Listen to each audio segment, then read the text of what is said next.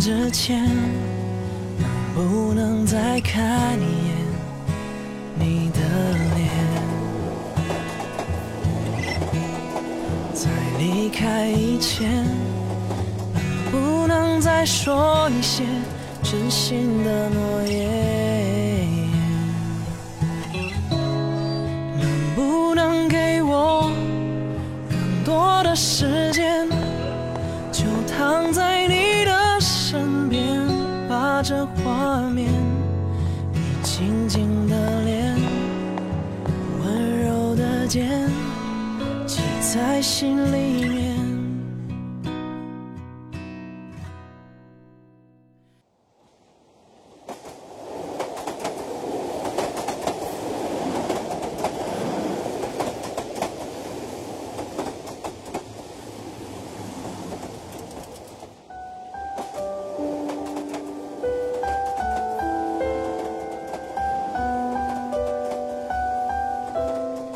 各位好，我是小七，我又来给你讲故事了。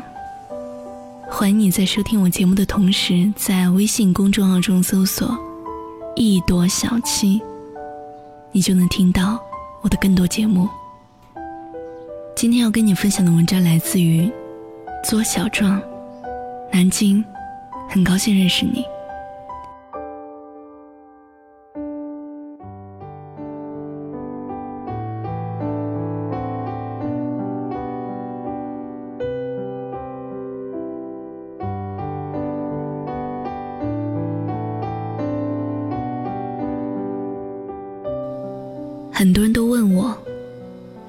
意义是什么？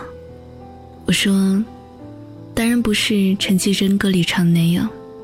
我既没有品尝过夜的巴黎，也没有踏过下雪的北京。我所谓的旅行，大抵是喜欢只身前往不同的城市，去看看不同的美景，还有不同的人，尝尝不同的美食，留下相同的脚印。所以对我来说，旅行更多的是一种遇见，一种不同，一种回味。因为喜欢到处走走，也喜欢把某一个地方赋予莫名的旅行意义。那么南京对我来说，更像是去遇见了一个不同的人和相同的自己。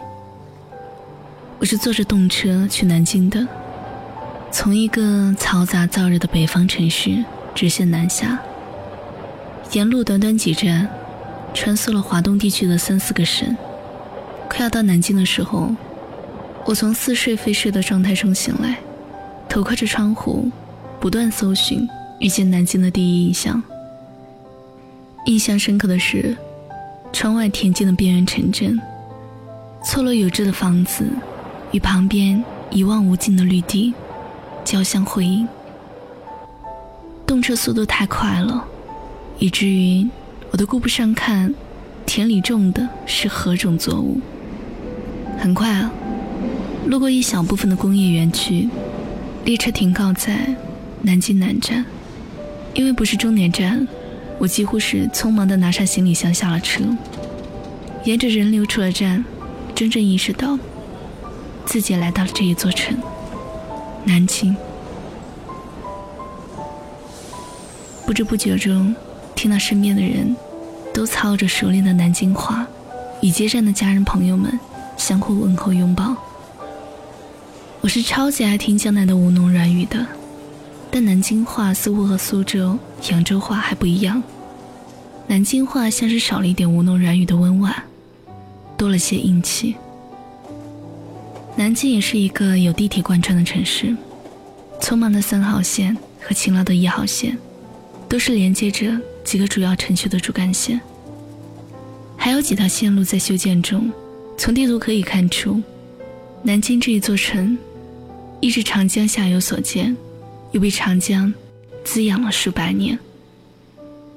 南京的城区很多，每一个城区的名字都很有历史感，比如玄武区、秦淮区、鼓楼区等等。似乎这个城市。用着最微不足道的方式，来默默展现着一个中华古都的文明和沉淀。我住在南京浦口区的大学城附近，乘着六百六十四路公交车，一直坐到终点站，便来到了中国最文艺的九个火车站之一——浦口火车站。它是中国唯一保存民国特色的火车站，也是国内首个完整保留历史风貌的百年老火车站。我想，看过《情深深雨蒙蒙的人。都会对最后一集的镜头印象深刻吧？苦苦等待的一平，低头送走最后一班车，却又戏剧性的盼到了饱受战争沧桑的舒缓。这一场琼瑶阿姨笔下的有情人终成眷属、相拥到达的戏，就是在这个浦口老火车站拍摄的。可惜我没有去找到底是哪个站台，只是在那些早已经生锈的铁轨上。拍了很多照片。其实我能感受得到，大多数所谓文艺的地方都有些不同。厦门的鼓浪屿是小清新天堂，上海的田子坊是品味和时尚的追逐，北京的南锣鼓巷充满了烟火的气息，而南京的老火车站则刻满了沉甸甸的年代感。无论身处何地，这种不同的变换。就是旅行中需要享受的地方吧。南京的小吃很多，多就罢了，还都很好吃。随随便便在街上碰到不知名的小糖饼，都能牵动我的胃口。买糖饼的时候，还是会问老板好不好吃呀？这个时候，老板就会露出憨憨的笑，特自信的告诉你：“当然好吃啦。”晚上被朋友带到夫子庙，他说。来了南京，一定要去夫子庙。恰巧去的那一天还是端午节，又是高考结束的第二天。人很多，这是他给我的第一感受。我们走在熙熙攘攘的人群中，朋友叫我走在前面，这样就不怕把我丢了。顾不上看两遍，一转身啊，就把我拉进一家坐落在夫子庙中心街的餐馆。人很多，还是这个感受。但是紧接着，我就被四周窗口的食物吸引住了，一瞬间想每一样都尝一个遍。我们买了牛肉锅贴、豆花、素干丝、赤豆汤圆，当然还有最代表南京的食物咸水鸭。可能是真的饿了，吃的时候顾不上细细品味，感觉每一样都好吃。牛肉锅贴味道很正，豆花鲜美，口感好。素干丝麻香正宗，赤豆汤圆软乳甜美，一整天的美食啊，满足的定格在饭桌上一个一个空的小盘子里。我的习惯是，每到一个城市，必须要去的地方就是这一所城市比较有名的大学逛一逛。也可能说，在一个城市的大学里，能看到很多年轻的人和气息，为这一座城。增添些别样的活力，所以我呀，去了南京大学。一走进南大，满眼都是绿色，放眼过去是丝毫不绿色绿植和高高大大的树，甚至是连墙面上都蜿蜒铺满了许多藤蔓植物。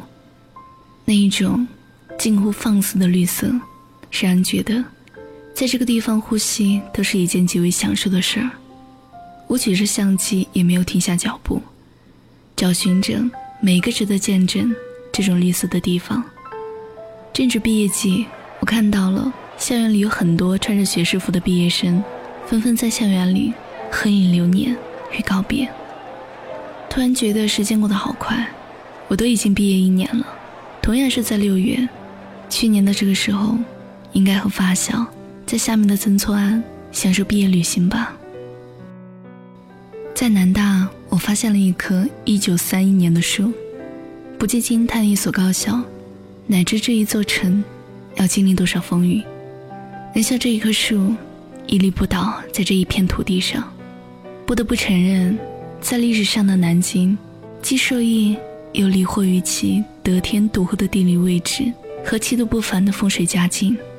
数百年间，它经历着浩浩荡荡的兵险之灾，但一缕缕。从瓦砾荒烟中重整繁华，一座城的魅力和坚韧，不过如此吧。值得说的，也是要放在最后说的一个地方，便是南京的文化名片——先锋书店。在来南京之前呢，我便听说过他的名字，因为一三年的时候，匆匆的去过台湾的诚品书店。从此之后，逛书店是旅行中一项必不可少的环节。这一个曾经被美国国家地理评选为全球十大书店的地方，今年迎来了他二十岁的生日。一家书店能够在这个网络信息化、飞速吞噬人们阅读习惯的时代下存活如此之久，一定有着它与众不同的秘密。先锋书店呢，原来是一个由防空洞改造而成的地下停车场，经过改造，摇身一变成为了一家独具特色的书店。在五台山附近，没有路标的指引，也没有耀眼的装饰，只有在绿树林荫掩映下灰底白字的店面标识。我在那儿来来回回逛了足足两个多小时，精心为朋友们挑选了好些张明信片。可我知道。到此一游，终究是不合适书店的。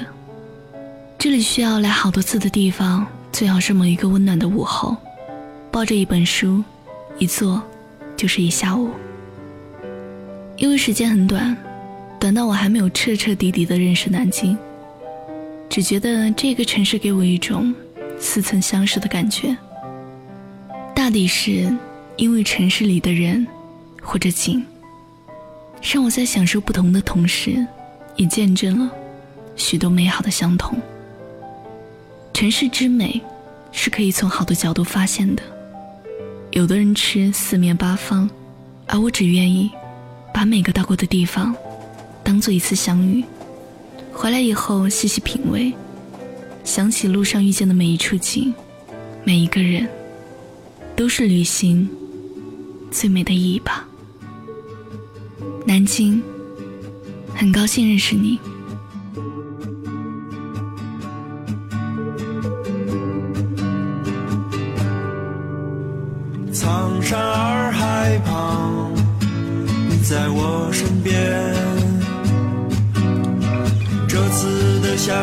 和从前不太一样，单车在经过田野，你轻轻。睁开了双眼，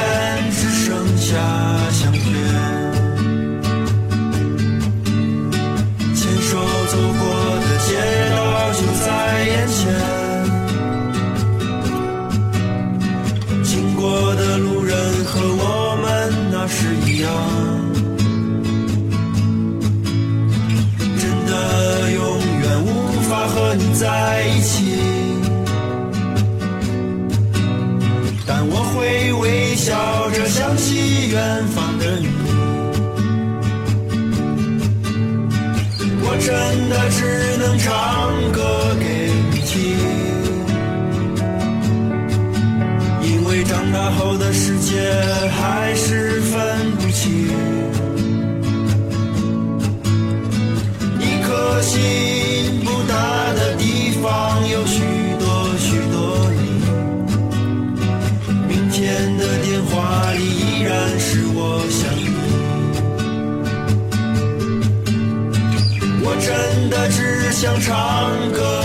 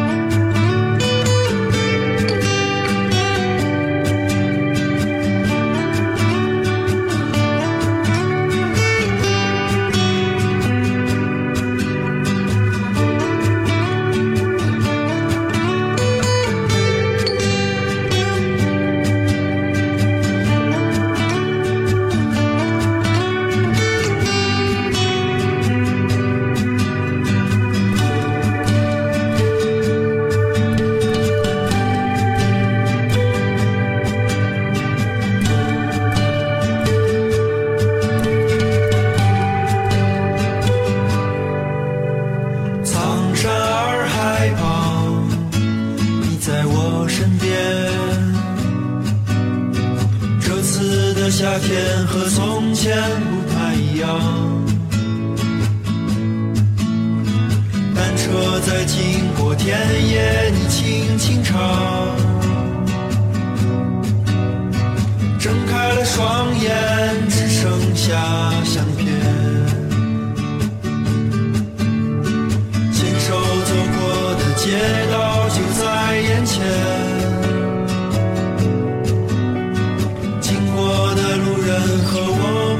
那是